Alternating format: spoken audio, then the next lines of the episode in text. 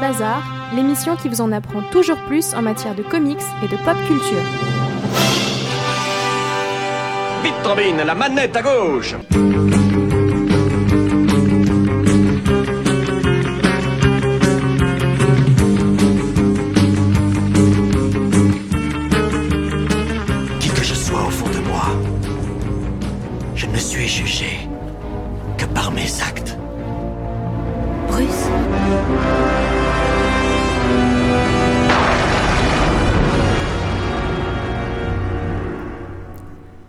Bonjour à toutes et à tous. Dernière émission du mois, c'est la dernière de Comics Bazar en ce qui concerne le mois de septembre, je vous rassure. Et c'est avec son 30e numéro, et oui, ça se fait, 30e numéro de Comics Bazar pour finir ce mois de septembre, mois de reprise. Et aussi, vu que c'est la dernière du mois de septembre, c'est aussi l'occasion de vous donner les sorties comics qui ont lieu ce mois-ci. Et je vous propose de les commencer tout de suite parce que c'est un petit peu chargé. Je vous propose de commencer avec Panini Comics, éditeur de Marvel Comics, comme vous le savez. Alors j'espère, avant de vous donner les premiers titres, que vous avez passé une bonne semaine. Moi, je dois vous avouer que cette semaine a été un petit peu chargée, mais je suis très heureux de vous retrouver. Et revenons à nos comics. Alors, Panini Comics, éditeur de Marvel, qui a sorti pas mal de ses titres le 9 septembre. Donc autant vous dire qu'il y en a pas mal à vous donner. Le premier que je vais vous donner, c'est un Marvel classique, Spider-Man, l'intégrale de 1983, par Roger Stern, Bill Mantlo, John Romita, Ed Hannigan, pour 301 pages et un prix de 29,95€. Ça vous invite à découvrir 12 aventures où le tisseur va notamment affronter le super bouffon, le vautour et bien d'autres, comme notamment J. Jonah Jameson, l'éditeur du Daily Bugle, éditeur et donc patron de Peter Parker. Et en complément de cette intégrale, vous avez l'annuel inédit dans lequel Peter Parker s'oppose aussi au vilain Caïd, grand méchant interprété par Vincent Donofrio dans la série Daredevil sur Netflix. Très bonne série que je vous invite à regarder si vous ne l'avez pas encore fait. Autre sortie euh, du 9 septembre, c'est un Marvel Deluxe et c'est quasiment tout ce qu'il y a eu ce mois-ci du Marvel Deluxe. Donc dans cette collection, il y a tout d'abord eu Ultimate Avengers, numéro 1 par Marc Millar et d'autres. 304 pages pour 29 euros, autrement dit c'est rentable. Ça fait suite à Ultimatum, Nick Fury forme une équipe qu'il nomme bien entendu les Avengers. Ils vont aider Captain America dans son combat contre Crâne Rouge, puis ils accueilleront deux nouvelles recrues, à savoir le Punisher et Hulk, et ils se mesureront à Ghost Rider qui menace le président des États-Unis. Autant vous dire que ça va fighter. Un autre endroit où ça va fighter, ça se passe dans les pages de Uncanny X-Force numéro 1, aussi chez Marvel Deluxe, aussi sorti le 9 septembre, par Rick Remender, Jerome Opera, et bien d'autres là encore, il y a pas mal d'auteurs et de dessinateurs dans ce numéro.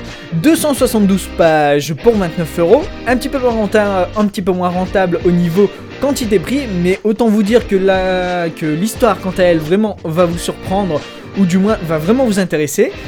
Je vous lis le pitch. Lorsqu'une société secrète ressuscite N. Saba Noor, Wolverine et Archangel recrutent Phantomex, Deadpool et Psylocke au sein d'une nouvelle formation, les Uncanny X-Force, et ensemble ils vont donc affronter Apocalypse et une armée de Deathlock. Mais là, attention, on va s'attaquer à la grosse grosse bête. Un autre Marvel Deluxe sorti le 9 septembre, c'est Wolverine and the X-Men, Avengers vs The X-Men.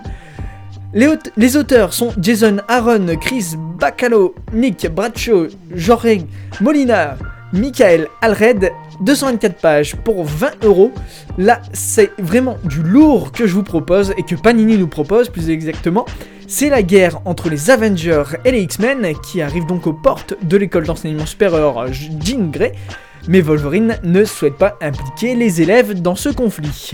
Plusieurs enseignants vont alors se joindre à la bataille et affronter une puissante menace intergalactique. Autant vous dire que là, ça va vraiment fighter et c'est vraiment quelque chose à prendre pour toute l'action qu'on pourra retrouver donc dans les pages de ce Marvel Deluxe Wolverine and the X-Men Avengers vs the X-Men. Une dernière sortie à vous annoncer côté Panini Comics, c'est sorti la semaine suivante, le 16, no- le 16 novembre, le 16 septembre. Toujours un Marvel Deluxe, c'est Civil War Prélude. Ça tombe bien, ça va faire un petit peu écho à la prochaine sortie du film. 304 pages pour 29 euros. Les auteurs sont notamment comme Brian Michael Bendis pardon, et bien d'autres là encore. Et donc ça raconte bien entendu le Spider-Man qui a désormais un nouveau costume offert par Tony Stark. Une amitié qui va déterminer le choix de Spidey durant le conflit à venir. Les quatre fantastiques, quant à eux, enquêtent sur un mystérieux objet tombé du ciel, tandis que se reforme l'équipe secrète des Illuminati. Et les New Warriors sont les stars d'une émission télé. Là aussi, c'est fort fort intéressant, surtout si vous comptez aller voir le prochain film. Et ben après ces sorties de Panic Comics et avant d'attaquer celle d'Urban Comics, je vous propose de se faire une première pause musicale en s'écoutant Carving, et oui, le premier groupe, je vais dire, de Matt Bastard, de Skip the Use, Carving, un projet qui n'a pas abouti, mais dont Matt Bastard aime bien rappeler l'existence, et ça s'intitule tout simplement My Board, vous savez, cette culture un petit peu rider que chérit un petit peu Matt Bastard, et voilà, ça s'appelle My Board et c'est par Carving. Et je vous retrouve donc après pour parler des sorties d'Urban Comics.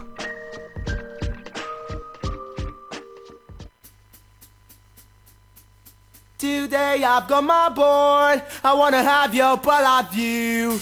Alone, not together, there is always something to do.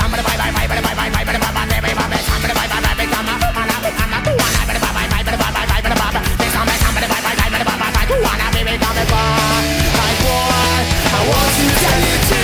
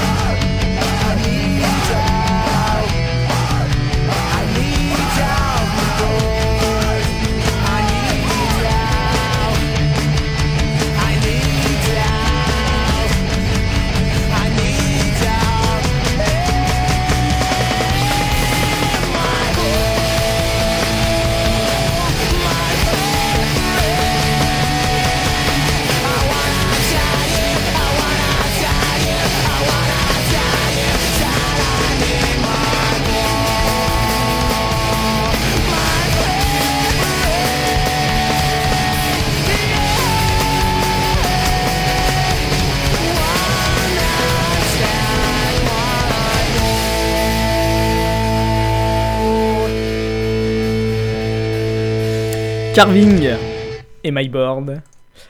Et voilà, un bon titre pour euh, ben, se faire une bonne petite pause. J'espère au moins que ce titre vous a fait vous remuer sur votre chaise ou dans votre voiture ou dans quelque lieu que vous êtes. Et je vous propose maintenant de retourner à nos comics parce que oui, c'est tout de même ça, Comics Bazar, c'est du bon son, mais c'est surtout des comics. Et place maintenant à Urban Comics, éditeur de DC Comics en France, avec un premier titre, c'est Bad Girl, bienvenue à Burnside. Tome 1 par Stewart Cameron au dessin, Babs Rad et Brendan Fletcher au scénario. C'est sorti le 11 septembre euh, dernier. C'est 160 pages pour 15 euros dans la collection DC Renaissance et le pitch est très simple très simple pardon. C'est lorsque les ennuis rattrapent, lorsque les ennuis pardon pointent le bout de leur nez, Barbara Gordon n'est pas du genre à abandonner ses vieilles habitudes. Alors quand un terrible incendie la prive de tout ce qu'elle possédait, la jeune femme saisit l'opportunité de repartir à zéro. Tout comme le reste de la jeunesse branchée de Gotham, elle décide alors de s'installer dans le quartier chic de Burnside et profite de ce renouveau pour redéfinir le style et les méthodes utilisées par son alter ego Batgirl. Mais changer d'environnement ne réduit pas pour autant les menaces et dangers quotidiens de l'héroïne. Et voilà, comme je vous l'ai dit, ça fait 160 pages pour 15 euros, et autrement dit, ça vaut vraiment le coup d'essayer, surtout qu'il a de- d'excellentes critiques. Ensuite, toute autre chose, c'est Catwoman Eternal, premier, premier tome, top 1. Là, c'est un petit peu plus pour les adultes, c'est bien entendu du super-héros, c'est Catwoman, vous le savez. Ça fait partie de la collection des séries Renaissance, là aussi. C'est sorti la semaine suivante, le 18 septembre 2015, là aussi au prix de 15 euros. Ça fait suite aux événements récents survenus dans Batman Eternal. C'est Lina Kai, la Catwoman, a fini par accepter ses responsabilités familiales pour enfin embrasser la carrière de reine de la pègre de Gotham. Mais la ville est-elle prête pour son règne? Et si l'ex-héroïne masquée agit, ex-héroïne et voleuse, faut tout de même le rappeler, agit désormais à visage découvert qui parcourt alors depuis les, enfin qui parcourt plutôt les toits désertés de la cité de Gotham alors à sa place. Et vous savez, c'est dans Ca- Catwoman Eternal que l'on a enfin pu découvrir que Selina Kai est vraiment bisexuelle. Mais bon, ça c'est la petite note qui fait aussi un petit peu le charme de cette série et du personnage.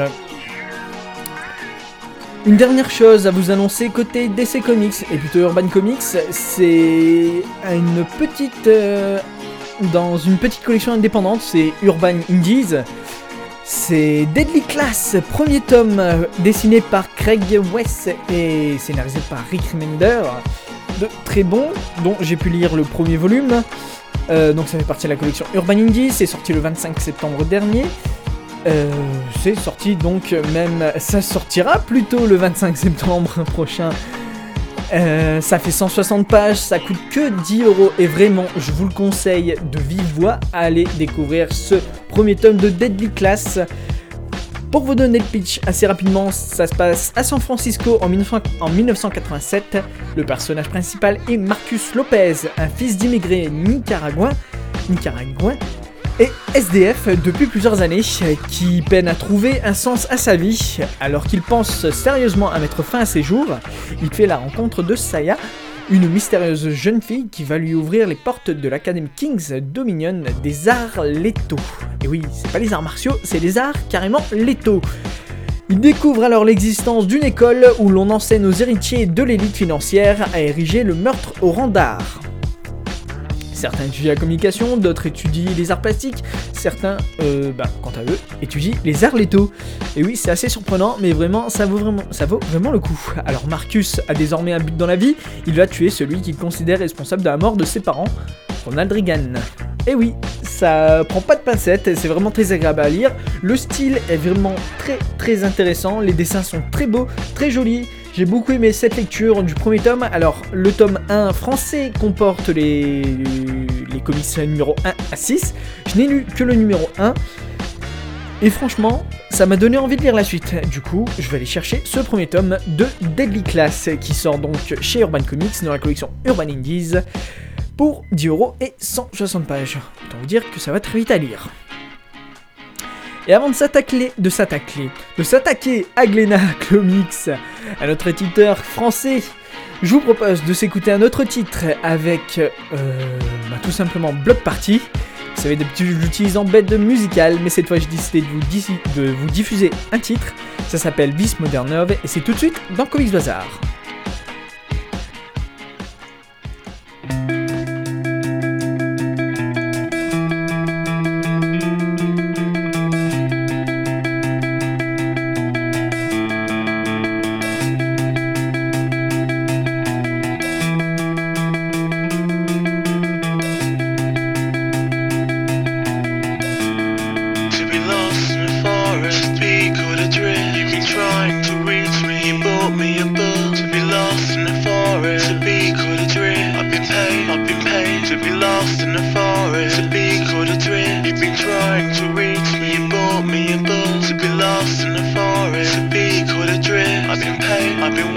be.